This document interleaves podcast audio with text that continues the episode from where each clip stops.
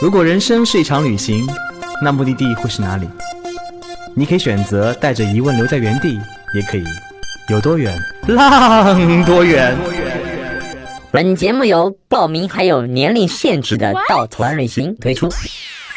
稻草人旅行是大众点评三千二百四十五家旅行社中口碑排名第一的旅行公司，颠覆传统，只做青年人的小团队旅行，和同龄伙伴一起浪，遇见你的激情、友情和爱情。Hello，大家好，欢迎大家收听有多远浪多远，我是道妹。那今天我们要聊些什么？今天我们的节目嘉宾啊，首次请来了一个嗯，来自稻草人的一名队员。呃，请他并不是为了来宣传稻草人，而 是因为哎，我们发现他有一些很特别的旅行经历啊，然后对一个呃大众目的地非常非常的了解，所以我们请他来跟大家分享一下。呃，这个目的地呢就是泰国泰北，对吗？啊、那首先先介绍一下这位嘉宾，他叫朱总。朱总跟大家打个招呼吧，呃，大家好，我叫朱总，但其实我的名字肯定不叫朱总了。所以你要报真实姓名是吗？呃，其实也没有必要，没有认识我 啊。那你是老板吗？所以你叫朱总呃是吗？我这绰号来历就是嗯。因为有一次跟朋友一起去西藏玩嘛，嗯。那边你知道不能刷卡，大家都带了很多现金在身上。嗯。我是负责管钱的，嗯，所以他们就把钱都交给我，然后一到吃饭的地方，我就掏出大把现金 去付钱。扔钱，在扔在桌上，对，往桌上一甩，然后哎结账，就是一副老板的架势。对对嗯。对，啊、那呃，我们在节目里面，其实之前很多听众都知道，我们聊过一些很遥远，然后很 fancy 的地方，什么什么南美啊、南极啊、中东，就听起来好像，呃，第一没有那么便宜，第二也没有那么容易到达。那反而我们今天要聊的泰国呢，可能是很多人，其实我相信有很多人都都去过这个地方哈，我还没有去过哎，对我到现在还没有去过泰国，但是我觉得呃很多人挺熟悉这个地方，而且有很多小伙伴也很熟悉，比如说像呃曼谷啊、普吉岛啊、清迈啊、苏梅岛啊，就是泰国本来就是有很多这种大家耳熟能详的地方。嗯、但是呢，其实我们这期为什么还要再做泰国这期节目呢？就是我们想让朱总来跟大家聊一聊，就是嗯、跟泰国文化有关的、人文有关的，因为大家可能一讲到泰国想到小清新啊，然后吃的呀，然后呃就是各种海岛啊、晒太阳啊、水上运动啊这样子。那可能真正对于泰国的文化呀、历史啊这部分，可能很少人去碰触它，它本身也不是一个在大众视线里的东西。呃，那我也知道朱总其实就是特别喜欢泰国，特别是泰北，是吧？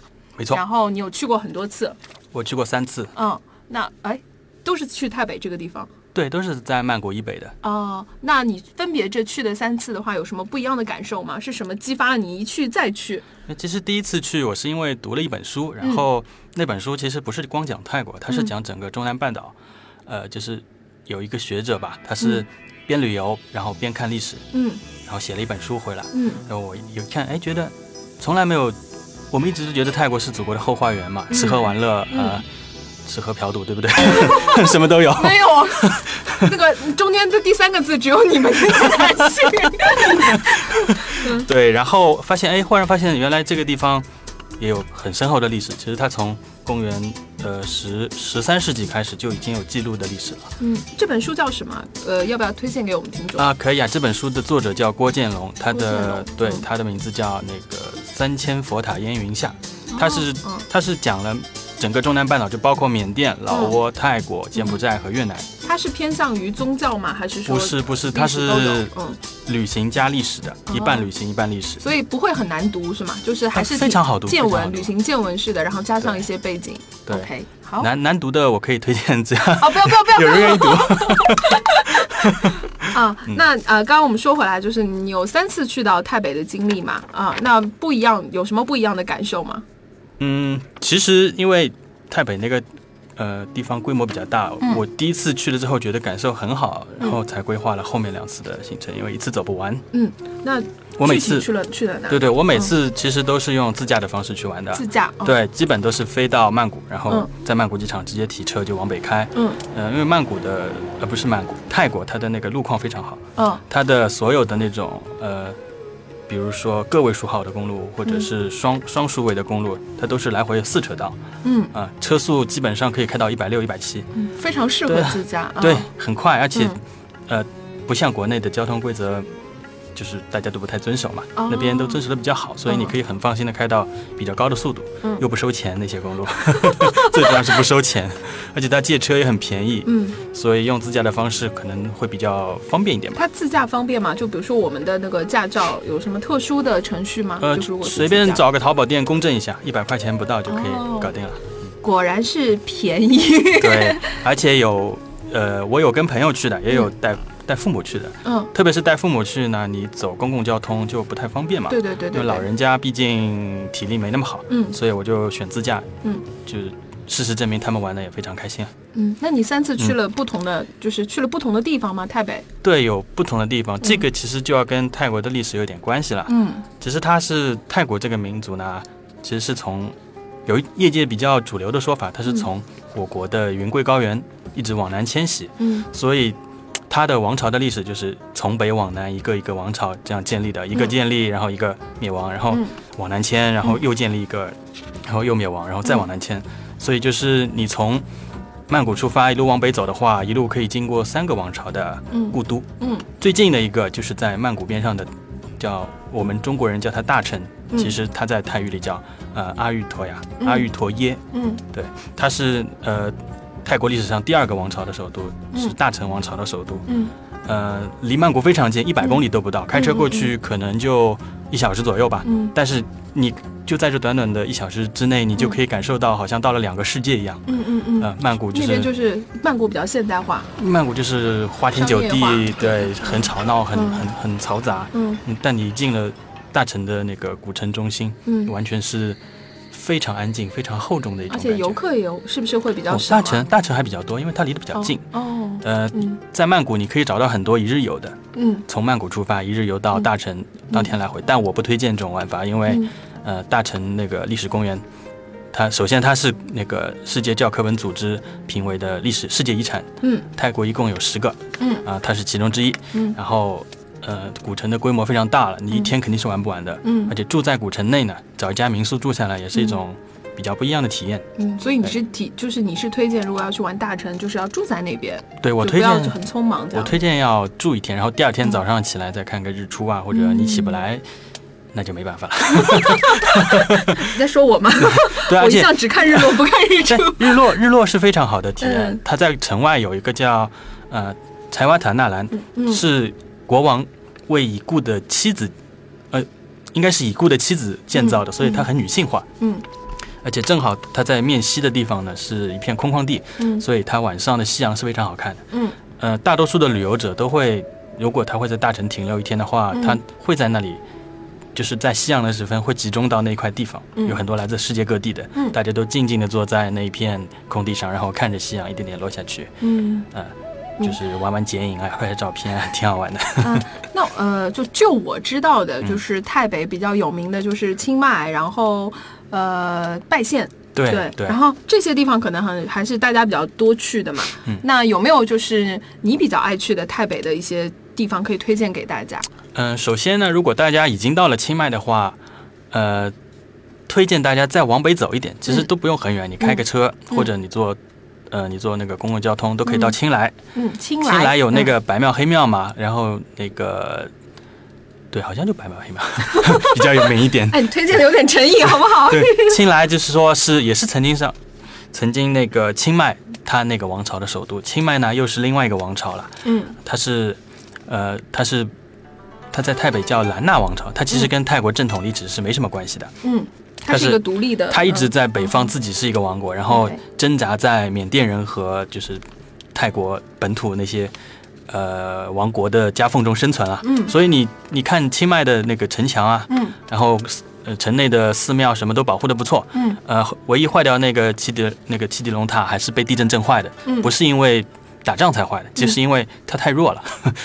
太弱了。对，因为就是它一直挣扎在缅甸的东旭王朝和嗯。苏果泰王朝、呃大成王朝之间，嗯。呃，而且他的国家的人民呢性格又比较平和，不太愿意打架，嗯嗯，所以每次别人过来说我要占领你，他就开城投降，你 根本不用原来是这样，对，就是根根本就不用打，对，嗯。反而受损伤比较严重的是，这两家如果同时过来要求他投降的话，这两家会先自己干起来，然哦，后干得遍体鳞伤，他也没啥事儿。哦，所以嗯哎，那他们的人民其实是处在一个就是一直在被占领的状态嘛？。对对对，嗯三姓家奴嘛。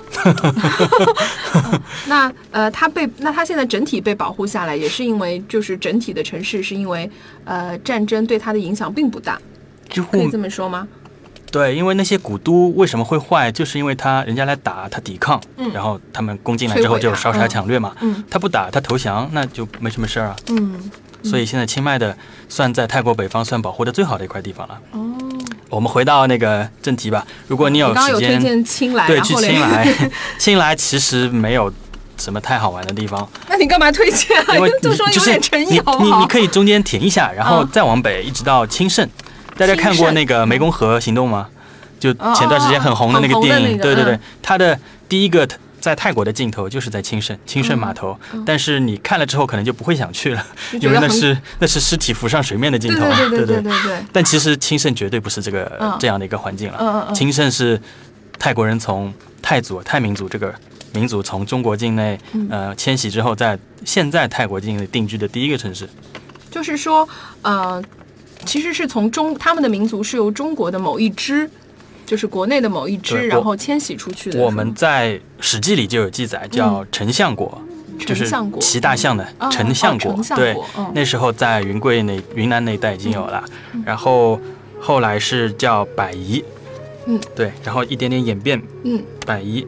那他现在就是我我看泰国啊，像东南亚一块区域，他们嗯，不管是从服饰，还有比如说饮食文化上，其实跟我们就是正如你刚刚说的，跟我们云南地区的一些少数民族好像是有一点点类似的。这其实算不算是一脉相承出去？不是一点点类似，他们嗯其实就是同一个来源。哦，嗯，特别是泰北的那个呃兰纳泰嗯兰纳王国，就清迈那一带的人，嗯他在甚至在十几世纪的时候，都是跟我们云南境的人是完全是同一个人，同一个国家的人。同一个因为国家的人。我们现在的国家的国界线不能作为以前民族的分布参考嘛，嗯嗯嗯，呃，所以其实泰族这个民族在世界上有很多啊，你都想象不到，在印度都有泰族人。泰族人。对，哦他在阿萨姆邦。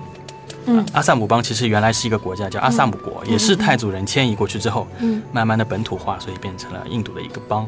嗯然后在老挝，老挝的老族人其实就是泰族人，一模一样，嗯只是大家呃名字命名不一样。嗯包括我国境内叫傣族，也是后来我们去给它命名的。哦，然后哎，傣族那个字就是多加了一个人嘛，它傣跟泰就多这个这个民族以前就叫傣，你可以翻成泰，哦可以翻成傣。哦，音译的对音译的哦啊，所以他们那语言上是不是也略微相通啊？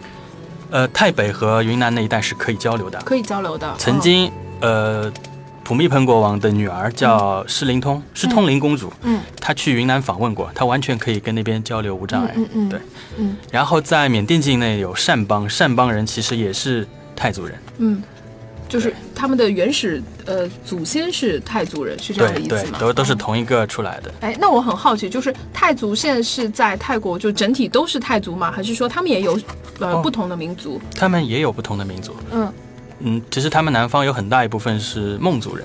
孟族。孟族这个族已经没有国家了，嗯。他曾经建立过一些比较伟大的国家，比如在嗯缅甸建立过建立过博固，嗯。博固王朝，嗯。也持续了不不少时间。然后嗯。在南方，在特别是在泰族人崛起之前，在现在泰国的南部全是孟族的国家，嗯。包括很有名的叫波罗多帝国，嗯。它它以艺术闻名，它的佛像造像是独具特色，它嘴唇很厚，嗯。嗯，就很新很 sexy 的那种感觉。很欧美审欧美审美的那对种，，这就是嗯。孟族国家。然后还有呃，叫女王国，以前嗯。在离清迈很近的地方有个女王国，南奔，南奔的女王国，它也是其实是一个孟族国家。嗯。对，然后还有高棉人，就是柬埔寨的人，嗯。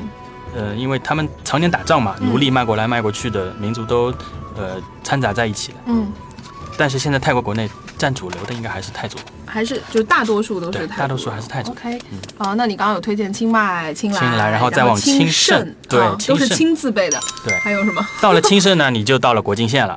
它再哦往北就是老挝，哦，就是泰国跟老挝的交界对，处。清盛哦就在湄公河边上，而湄公河呢就是国家的分界线。青盛有什么可可看的吗？就是如果我们要去那边旅行的话，青盛很适合骑着自行车嗯逛古城，因为它的它是泰族的起源地嘛，所以嗯也有很多遗迹在那里。嗯而且清盛的人真的非常非常的少，哦，它它整个城市沿着古城墙规划了一条自行车道，嗯呃，你可以不受车子的影响，就是不受那些汽车的影响，慢悠悠的在那儿骑车。嗯我对青森的感觉其实非常不错。哎，那我很好奇，就是你刚刚有提到过很多次，就是古城。那、呃，你这么推荐这个古城，你可以说说看，就是呃，在泰国的古城跟我们国内啊这样子，我们国内也有很多古城嘛，对不对？嗯到底有什么不一样，或者到底有什么可以看到的？我们国内的古城呢，其实很少有那种被荒废了很久，然后再被挖出来。啊，呃，兵马俑可能算一个，但是已经 那个不是古城了。就古代古代被遗忘的东西。嗯我的意思是，嗯呃，我们其实很少有古城啊，嗯对不对？嗯因为我们文化灿烂伟大，一直延续到现在，没有中断过。嗯呃，而且我们的人又是那么的多，你你无时无刻去哪里都会有很多游客在你身边。嗯呃，而且国内开发景点的方式可能不太正确，嗯打开景点的方式不正确，对，太过度商业化，会安排很多。就是人为的对在里边，就让我觉得很没有那种历史感。嗯我比较喜欢带有一些厚重的神秘感的地方嗯啊、那但泰国那些古城就满足我这些。那具体能看到什么？你觉得它是能满足历史的神秘感的东西？嗯，比如在泰国中部的素可泰那、嗯那一区，嗯嗯、有三个联合文教科文组织的历史遗迹，嗯。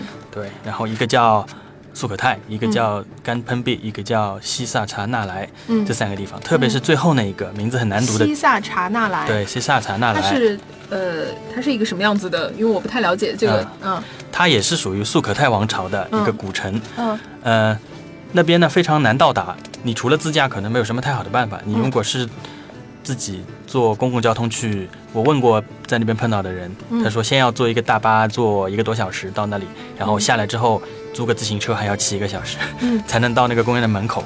但是那个公园呢保，嗯、那个古城呢保护的很好，嗯。它现在城墙、护城河都在那里，嗯。然后城内的区域也非常大。嗯。呃，在我看来，那一区可能面积不会比吴哥还要小，哦这么大。对，很大。哦，它除了被围墙围起来的地方卖门票的，它嗯围墙之外还有很多，呃，藏在树林里的，你它它都有路线给你去可以走到，哦，但是那些就不卖门票了。哦，维护呢肯定没有吴哥好嗯啊，然后重点就是一个它的体它的体验做得很好，它嗯每一个。遗迹的前面都有个牌子，上面有嗯。二维码。如果你手机有网络的话，嗯。你打开微信扫一扫，嗯。就会跳出那个 YouTube 水管上的视频介绍，有中文的，嗯。你就可以边听着它的中文介绍，边逛它的古迹。嗯，对。那呃，它这个古迹里面还是保留了，比如说它当时的房屋啊，还是怎么样？是神庙还是之类的？泰国是佛教国家嘛，嗯主流主要的还是佛塔和佛寺，也就是这里面大多数都是佛塔跟佛寺。基本都是佛塔佛寺。嗯嗯，哦，那具体这当中有什么不一样？就你觉得它好的地方在哪里？人少，很重要，好实诚的很重要。呃你在旅行的时候，就是你刚刚有推荐的三个地方，那、嗯呃，你当时在那边旅行的时候，有没有遇到有没有遇到就是？因为你刚刚说的人少，不太遇到嗯游客，对吧？嗯然后都是当地人，那有没有遇到一些什么好玩的人啊，或者有意思的事情呢？嗯、在素可泰的西区，它有一座叫我们我们去翻中国网上的翻译都叫沙番新寺，嗯其实它从泰文翻译过来叫石路寺，嗯它是坐落在一个半山腰、面朝东方的一座寺庙。嗯大多数人都是过去用它来看日落嘛。啊啊，为什么叫石鹿寺？也是因为它从山底到山顶，山就是庙所在的呃山坡的中部有一条石头砌起来的路，那个石头很高。人家一般的路都是平平宽宽的，嗯它是很高，但是很窄，嗯对，很很妙。大家都去看日落，嗯然后那边也没有灯光，嗯我们早上就开车过去嘛，嗯，然后我们停下来，周围一片漆黑，什么都没有，连嗯卖票的都没有。你是故意在那个时间去的是吗？你要看日落啊，你要看日出啊，所以要到的早嘛，嗯在太阳出来之前到。然后过了一会儿，又有一部房车就慢慢的走过来了，是开过来。开对，慢慢的开过来了，在我们边上停下，嗯然后下来几个人，嗯看不清，因为太黑了，完全看不清嗯是什么人，大家就哔哩吧啦开始标英文，嗯就互相标，哎，这是哪里？这是不是这就上这个寺的地方？我说我也不知道啊，我也刚刚到这里啊。嗯讲了半天，车的灯光有点打过来，我看好像很像中国人，然后过去问你们是不是中国人，我用、嗯。我用英文问的，他们说是啊，也就是说在，在那边看日出还遇到了中国人，对，还还噼里啪啦，大家讲了很长时间的英文。哎，这个我也有感觉，就是你一旦到国外，就是很难，就就算看到一个相同差不多面孔的人，嗯，你也不敢贸然的上去就标中文。是 我，我有很多次都被要求帮人家拍照片嘛，嗯。但明明大家我看他就是个中国人的脸，嗯，然后他上来还跟我讲英文，然后然后聊半天，最后说，哎，你早说嘛，会说中文，这是。对我我要是能判断出来他是中国人，我就只是说可以啊。他说哦，中国人。对，关键还不是这个，我们我们可能是到了最早的辆车，嗯然后我们就结伴上去，他们有手电筒，嗯然后走到半山腰一看上面有光，嗯我想已经有人到了，这么早，嗯走到那个看日落的地方啊、嗯看日出的地方，嗯发现有个小姑娘在那儿，也是个中国人，嗯是个女大学生。嗯她说她一路骑个自行车过来，嗯，很早骑个自行车过来，后面有很多狗在追她。我，这姑娘胆子还蛮大，的。我们当时心里都是觉得哇，这胆子真的太是大了大学还在读大学呢，嗯背了个单反，骑了个车，就这么过来了，被狗着追着对追着，被狗追着一路过来了。呃特别厉害。那在这么多就是你说的历史的名城里，你最喜欢的地方是可以跟我们分享一下吗？嗯嗯，这样说吧，大城是最近的，嗯。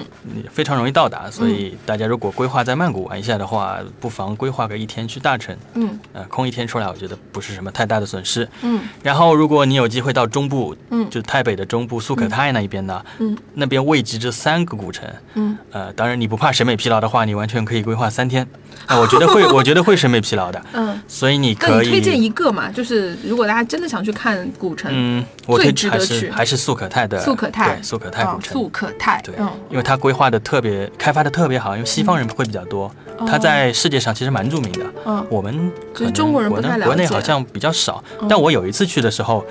是春节，我发现有很多从四川、云南开过来的车嗯，啊，在那边结伴，然后在那个公园里突然就多了很多四川话，是是团队吗？还是说好像是那种俱乐部组织的自驾自驾游的那种哦，一一个团队都有十几辆十辆车呢。嗯对，然后然后对，如果你只有时间不够多的话，你就只能看看素可泰，我觉得就已经很很完美了。然后你说时间有多的话，我建议去西萨查纳来感受一下一个人包场的感觉。哦，好，那我们这一期就是聊了特别多关于泰国的一些小众的目的地，而且这个里面我觉得有很多地名可能大家也记不住，那我们可以从说一下，就是有素可泰，然后大家他这个是朱总最最推荐的，就是大家可以花一个时间去。第二是，如果你到了曼谷呢，除了呃，灯火通明的这个灯红酒绿的奢侈的那个吃喝叉叉的生活，那可以安排一天的行程，可以去接受一下历史文化的熏陶，然后可以选择去大城。然后最后一个就是，呃，朱总推荐的是他自己也很喜欢的一个人的包场。叫做西萨查纳莱，我觉得这个真的很难记哎，这个这个不太对对，不太好记，对因为是泰文发音。嗯，对。那这期我们聊了这么多，就是呃，为什么我们要花一期的时间来讲这些小众的目的地，然后呃，讲一些古城啊，这样子可能平时我们不太会去碰碰及的泰国的这个部分。呃，我们是觉得，如果你只是到曼谷看看那些歌舞升平的东西，那我觉得那不是真正的算到过泰国。那我们今天聊了很多在旅行中发生的和人发生故事的和人发生关系的故事。那呃，也希望大家如果有时间有规划，能够在泰国玩一个不一样的这个旅行吧。今天也很感谢朱总来做客我们节目，然后朱总是一个文化人，嗯其实是一个张江南而已。不要这样，对，呃，然后我觉得朱总也是带我们从另外一个角度，可能我们平时也不太会从这个文化的角度去感受泰国。那今天我们会从历史的角度去感感受泰国，也非常谢谢朱总给我们提供了这么多干货还有信息。那希望大家。就是如果有兴趣的话，或者你有你也去了泰国，或者你去了朱总推荐这地方，也欢迎给我们留言评论啊、那今天就谢谢朱总来做客。嗯，我也很荣幸受到稻草人的邀请，对我来讲也是不一样的一个体验。好，谢谢稻，草人，那谢谢。那我们这期节目就到这里啦，拜拜。再见。旅行不止吃住行，更不只是买买买。我们不说攻略，不灌鸡汤，时常走肾，偶尔走心。这里有最真实的旅行故事，最奇葩的囧途奇遇，最没有节操的激情四射。没有说走就走的勇气，没关系，带上耳朵，也可以有多远浪多远。请搜索“稻草人旅行”，和我们德艺双馨、颜值出众的领队一起出发，爱上这个世界。